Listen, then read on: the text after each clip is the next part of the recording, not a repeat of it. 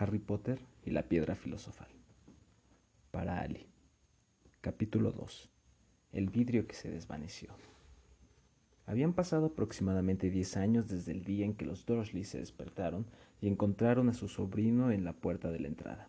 Pero Private Drive no había cambiado en absoluto. El sol se elevaba en los mismos jardincitos. Iluminaba el número cuatro del latón sobre la puerta de los Dursley y avanzaba en su salón, que era casi exactamente el mismo que aquel donde el señor Dursley había oído las ominosas noticias sobre las chuzas. Solo las fotos de la repisa de la chimenea eran testimonio del tiempo que había pasado. Diez años antes había una gran cantidad de retratos de, los, de lo que con gorros de diferentes colores. Pero Dudley Dursley ya no era un niño pequeño, y en aquel momento las fotos mostraban a un chico grande y rubio montado en su primera bicicleta, en un tío vivo en la feria, jugando con su padre en el ordenador, besado y abrazado por su madre. La habitación ofrecía señales de que allí viviera otro niño. Sin embargo, Harry Potter estaba todavía allí, durmiendo en aquel momento. No por mucho tiempo. Su tía Petunia se había despertado y su voz chillona era el primer ruido del día. Arriba, a levantarse, ahora. Harry se despertó con un sobresalto. Su tía llamó otra vez a la puerta. Arriba. Chilló de nuevo. Harry oyó sus pasos en dirección a la cocina y después el roce de la sartén contra el fogón. El niño se dio la vuelta y trató de recordar el sueño que había tenido. Había sido bonito. Había una moto que volaba. Tenía la curiosa sensación de que había soñado lo mismo anteriormente. Su tía volvió a la puerta. ¿Ya estás levantado? quiso saber. Casi, respondió Harry. Bueno, date prisa, quiero que vigiles el tocino y no te atrevas a dejar que se queme. Quiero que todo sea perfecto el día del cumpleaños de Dudy. Harry gimió. ¿Qué has dicho? gritó Conina desde el otro lado de la puerta. Nada, nada. El cumpleaños de Dudley. ¿Cómo había podido olvidarlo? Harry se levantó lentamente y comenzó a buscar sus calcetines. Encontró un par debajo de la cama y después de sacar una araña de uno se los puso. Harry estaba acostumbrado a las arañas, porque la alacena que había debajo de las escaleras estaba llena de ellas, y allí era donde dormía. Cuando estuvo vestido, salió al recibidor y entró en la cocina. La mesa estaba casi cubierta por los regalos de cumpleaños de Dudley. Parecía que éste había conseguido el ordenador nuevo que tanto quería, por no mencionar el segundo televisor y la bicicleta de carreras. La razón exacta por la que Dudley podía querer una bicicleta era un misterio para Harry, ya que Dudley estaba muy gordo y aborrecía el ejercicio, excepto si conllevaba pegar a alguien, por supuesto. El saco de boxeo favorito de Dudley era Harry, pero no podía atraparlo muy a menudo. Aunque no lo parecía, Harry era muy rápido. Tal vez tenía algo que ver con eso de vivir en una oscura alacena, pero Harry había sido siempre flaco y muy bajo para su edad. Además, parecía más pequeño y enjuto de lo que realmente era, porque todas las ropas que llevaba eran prendas viejas de Dudley, y su primo era cuatro veces más grande que él. Harry tenía un rostro delgado, rodillas huesudas, pelo negro y ojos de color verde brillante. Llevaba gafas redondas siempre pegadas con cinta adhesiva, consecuencia de todas las veces que Dudley le había pegado en la nariz. La única cosa que Harry le gustaba de su apariencia era aquella pequeña cicatriz en la frente, con la forma de un relámpago. La tenía desde que podía acordarse, y lo primero que recordaba haber preguntado a su tía Petunia era cómo se la había hecho en el accidente de coche, donde tus padres murieron, había dicho. Y no hagas preguntas. No hagas preguntas. Esa era la primera regla que se debía observar si se quería vivir una vida tranquila con los Dursley. Tía Vernon entró a la cocina cuando Harry estaba dando vuelta al tocino. Peínate, bramó con saludo matinal. Una vez por semana, tío Vernon miraba por encima de su periódico y gritaba que Harry necesitaba un corte de pelo. A Harry le habían cortado más veces el pelo que al resto de los niños de su clase todos juntos, pero no servía para nada, pues su pelo seguía creciendo de aquella manera por todos lados. Harry estaba friendo los huevos cuando Dudley llegó a la cocina con su madre. Dudley se parecía mucho a tío Vernon. Tenía una cara grande y rosada, poco cuello, ojos pequeños, de un tono azul acuoso, y abundante pelo rubio que cubría su cabeza gorda. Tía Petunia decía a menudo que Dudley parecía un angelito.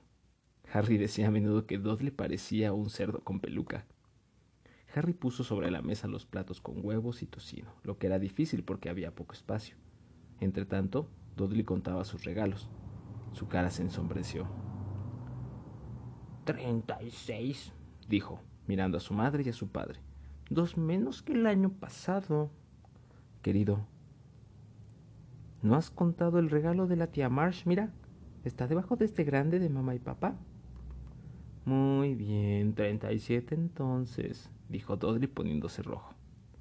Harry, que podía ver venir un gran berrinche de Dudley, comenzó a comerse el tocino lo más rápido posible por si volcaba la mesa. Tía Petunia también sintió el peligro, porque dijo rápidamente: Y vamos a comprarte dos regalos más cuando salgamos hoy. ¿Qué te parece, pichoncito? Dos regalos más. ¿Está todo bien? Dudley pensó durante un momento. Parecía un trabajo difícil para él. Por último, dijo lentamente: Entonces tendré treinta y treinta y... Treinta y nueve, dulzura, dijo tía Petunia. Oh. Dudley se dejó caer pesadamente en su silla y cogió el regalo más cercano. Entonces está bien. Tío Vernon rió entre dientes. El pequeño diablillo quiero que le den lo que vale, igual que su padre. Bravo, Dudley, dijo y revolvió el pelo de su hijo. En aquel momento sonó el teléfono y tía Petunia fue a cogerlo, mientras Harry y tío Vernon miraban a Dudley que estaba desembalando la bicicleta de carreras, la filmadora, el avión con control remoto, 16 juegos nuevos para el ordenador y un video. Estaba rompiendo el envoltorio de un reloj de oro cuando tía Petunia volvió, enfadada y preocupada a la vez. Malas noticias, Vernon, dijo. La señora Fick se ha fracturado una pierna. No puede cuidarlo. Volvió la cabeza en dirección a Harry. La boca de Dolly se abrió con horror, pero el corazón de Harry dio un salto. Cada año, el día del cumpleaños de Dudley, sus padres lo llevaban con un amigo a pasar el día a un parque de atracciones, a comer hamburguesas o al cine. Cada año, Harry se quedaba con la señora Fig, una anciana loca que vivía a dos manzanas. Harry no podía soportar ir allí.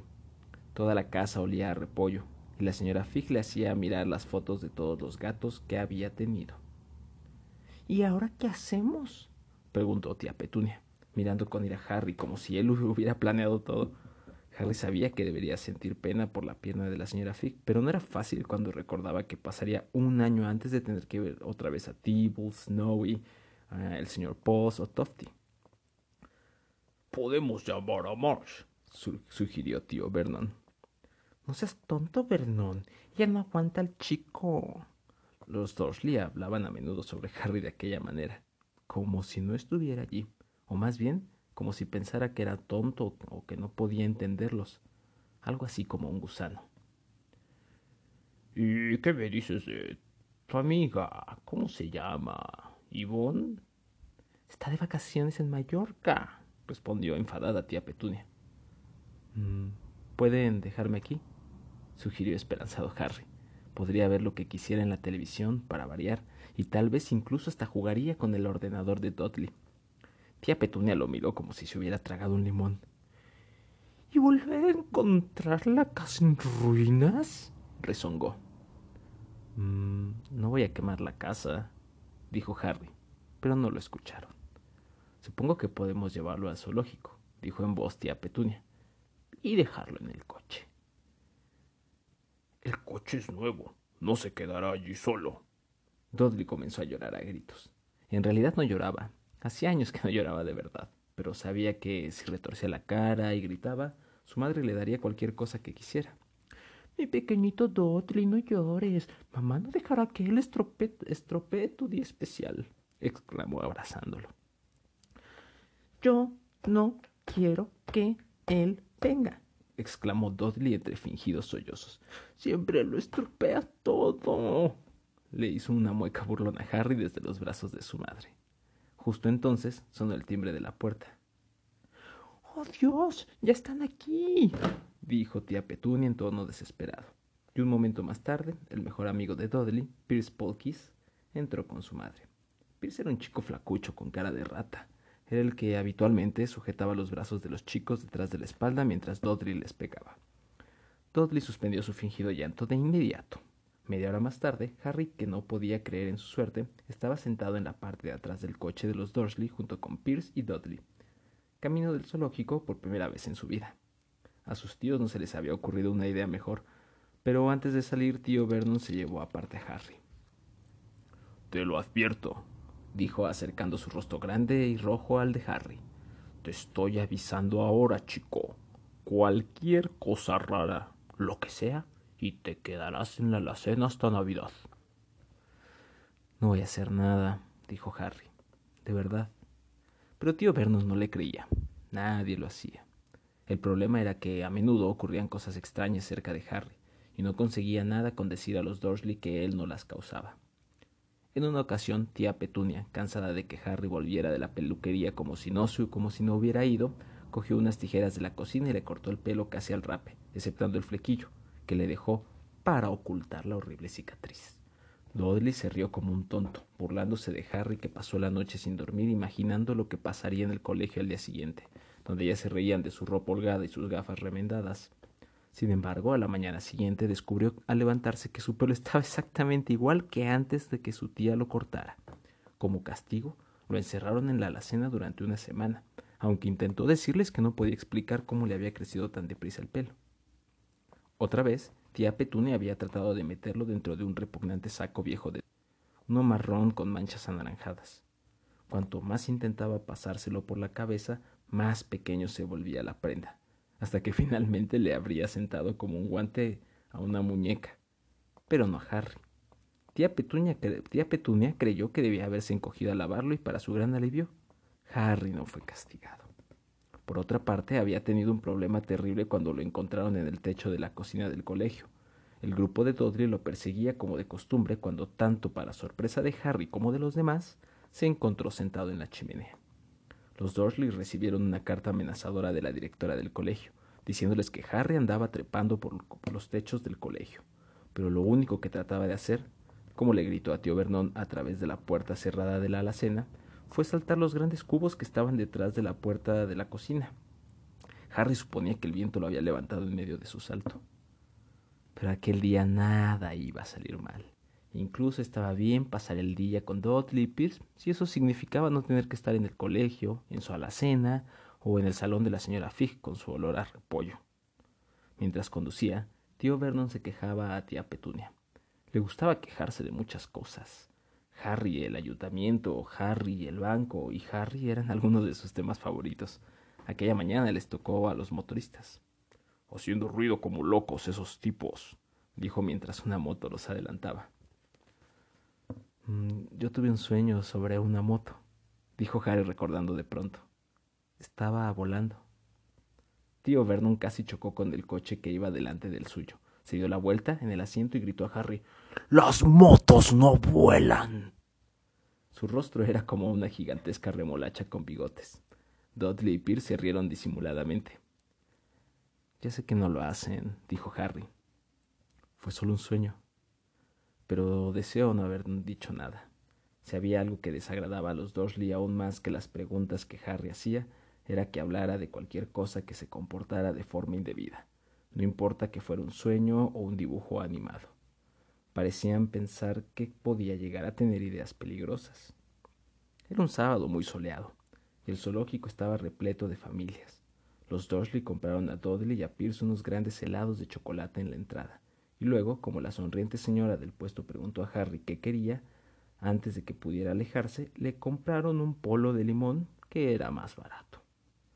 Aquello tampoco estaba mal, pensó Harry chupándolo mientras observaban a un gorila que se rascaba la cabeza, y se parecía notablemente a Dudley, salvo que no era rubio. Fue la mejor mañana que Harry había pasado en mucho tiempo. Tuvo cuidado de andar un poco alejado de los Dursley para que Dudley Pierce, que comenzaban a aburrirse de los animales, cuando se acercaba la hora de comer, no empezaran a practicar su deporte favorito, que era pegarle a él. Comieron en el restaurante del zoológico y cuando Dudley tuvo una rabieta porque su bocadillo no era lo suficientemente grande, tío Vernon le compró otro, y Harry tuvo permiso para terminar el primero. Más tarde, Harry pensó que debía haber sabido que aquello era demasiado bueno para durar. Después de comer fueron a ver los reptiles. Estaba oscuro y hacía frío, y había vidrieras iluminadas a lo largo de las paredes. Detrás de los vidrios, toda clase de serpientes y lagartos se arrastraban y se deslizaban por las piedras y los troncos. Dudley y Pierce querían ver las gigantescas cobras venenosas y las gruesas pitones que estrujaban a los hombres.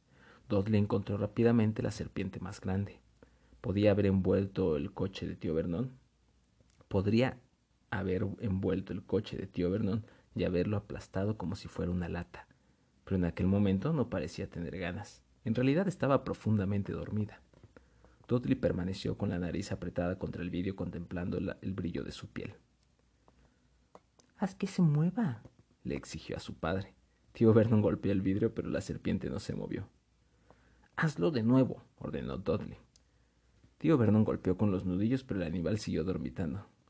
¡Ay, esto es aburrido! se quejó Dudley. Se, se alejó arrastrando los pies. Harry se movió frente al vidrio y miró intensamente a la serpiente. Si él hubiera estado allí dentro, sin duda se habría muerto de aburrimiento, sin ninguna compañía salvo la de la gente estúpida golpeando el vidrio y molestando todo el día. Era peor que tener por dormitorio una alacena donde la única visitante era tía Petunia, llamando a la puerta para despertarlo. Al menos él podía recorrer el resto de la casa. De pronto, la serpiente abrió sus ojillos pequeños y brillantes como cuentas. Lenta, muy lentamente, levantó la cabeza hasta que sus ojos estuvieron al nivel de los de Harry. Guiñó un ojo. Harry la miró fijamente. Luego echó rápidamente un vistazo a su alrededor para ver si alguien lo observaba. Nadie le prestaba atención. Miró de nuevo a la serpiente y también le guiñó un ojo. La serpiente torció la cabeza hacia tío Vernon y Dudley. Luego levantó los ojos hacia el techo dirigió a Harry una mirada que decía claramente, me pasa esto constantemente. Lo sé, murmuró Harry a través del vidrio, aunque no estaba seguro de que la serpiente pudiera oírlo. Debe de ser realmente molesto. La serpiente asintió vigorosamente.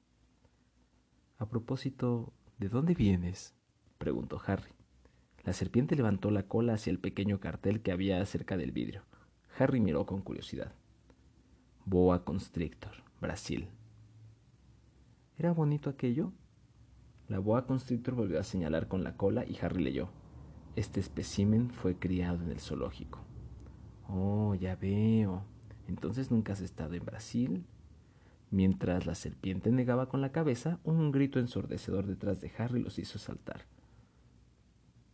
¡Dudley! Señor Dursley, vengan a ver a la serpiente, no van a creer lo que está haciendo. Dudley se acercó contoneándose, lo más rápido que pudo.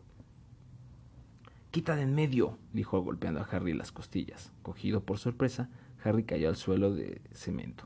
Lo que sucedió a continuación fue tan rápido que nadie supo cómo había pasado. Pierce y Dudley estaban inclinados cerca del vidrio y al instante siguiente saltaron hacia atrás aullando de terror. Harry se incorporó y se quedó boquiabierto. El vidrio que cerraba el cubículo de la boa constrictor había desaparecido. La descomunal serpiente se había desenrollado rápidamente y en aquel momento se arrastraba por el suelo. Las personas que estaban en la casa de los reptiles gritaban y corrían hacia las salidas. Mientras la serpiente se deslizaba ante él, Harry había podido jurar que una voz baja y sibilante decía Brasil, allá voy. gracias, amigo. El encargado de los reptiles se encontraba totalmente conmocionado. Pero, ¿y el vidrio? repetía. ¿A dónde ha ido el vidrio? El director del zoológico en persona preparó una taza de té fuerte y dulce para tía Petunia, mientras se disculpaba una y otra vez. Pierce y Dudley no dejaban de quejarse. Por lo que Harry había visto, la serpiente no había hecho más que darles un golpe, un golpe juguetón en los pies. Pero cuando volvieron al asiento trasero del coche de tío Vernon, Dudley les contó que casi lo había mordido en la pierna, mientras Pierce juraba que había intentado estrangularlo. Pero lo peor, para Harry al menos, fue cuando Pierce se calmó y pudo decir Harry le estaba hablando. ¿Verdad, Harry? Tío Vernon esperó hasta que Pierce hubo marchado, antes de enfrentarse con Harry. Estaba tan enfadado que casi no podía hablar. Ve a la cena. Quédate. No hay comida pudo decir antes de desplomarse en una silla. tía Petunia tuvo que servirle una copa de brandy. Mucho más tarde, Harry estaba acostado en su alacena oscura, deseando tener un reloj. No sabía qué hora era. y no podía estar seguro de que los Dursley estuvieran dormidos. Hasta que lo estuvieran, no podía arriesgarse a ir a la cocina a buscar algo de comer. Había vivido con los Dursley casi diez años. Diez años desgraciados hasta donde podía acordarse, desde que era un niño pequeño y sus padres habían muerto en un accidente de coche. No podía recordar haber estado en el coche cuando sus padres murieron. Algunas veces, cuando forzaba su memoria durante largas horas en su alacena, tenía una extraña visión, un relámpago cegador de luz verde y un dolor como el de una quemadura en su frente. Aquello debía de ser el choque, suponía, aunque no podía imaginar de dónde procedía la luz verde, y no podía recordar nada de sus padres.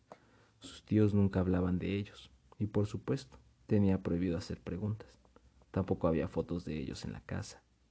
Cuando era más pequeño, Harry soñaba una y otra vez que algún pariente desconocido iba a buscarlo para llevárselo. Pero eso nunca sucedió. Los Dursley era su única familia, pero a veces pensaba, tal vez era más bien lo que, que lo deseaba, que había personas desconocidas que se comportaban como si lo conocieran. Eran desconocidos muy extraños. Un hombrecito con un sombrero violeta lo había saludado cuando estaba de compras con tía Petunia y Dudley. Después de preguntarle con ira si conocía al hombre, tía Petunia se los había llevado de la tienda, sin comprar nada.